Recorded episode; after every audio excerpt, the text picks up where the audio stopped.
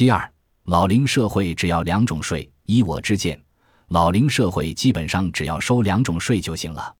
其一是针对资产所征收的税。日本所得税目前的税收只有十四万亿日元，若今后国民收入减少的话，即使对这部分增税，也只会让国民觉得税很重而已，对增加实际税收的效果很有限。增加所得税的想法原本就是有问题的。如图六杠两所示，日本的民间薪资总额在二十世纪九十年代后半期开始急速减少，但这并非纯粹由不景气造成的。少子老龄化使就业人口减少，薪资总额自然也就减少了。也就是说，薪资总额的减少是结构性问题。未来若持续采用所得税那种流量式征税的话，裁员会越来越少。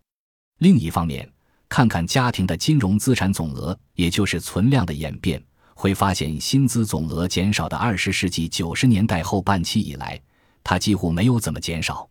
简单的说，少子老龄化社会是一个资产增加、收入减少的时代。这样的结构和成熟社会不谋而合。在日本高度成长期的社会形态中，对薪资征税是理所当然的想法，有必要随薪资的增加而增加税收，进而兴建成长所需的基础架构，并为即将到来的成熟社会做准备。不过，一旦结束成长期而进入成熟期，任何经济大国的薪资总额都会减少，而成为一个依靠当前所积蓄资产的存量大国。此时若以薪资为对象征税，将无法满足成熟社会之所需。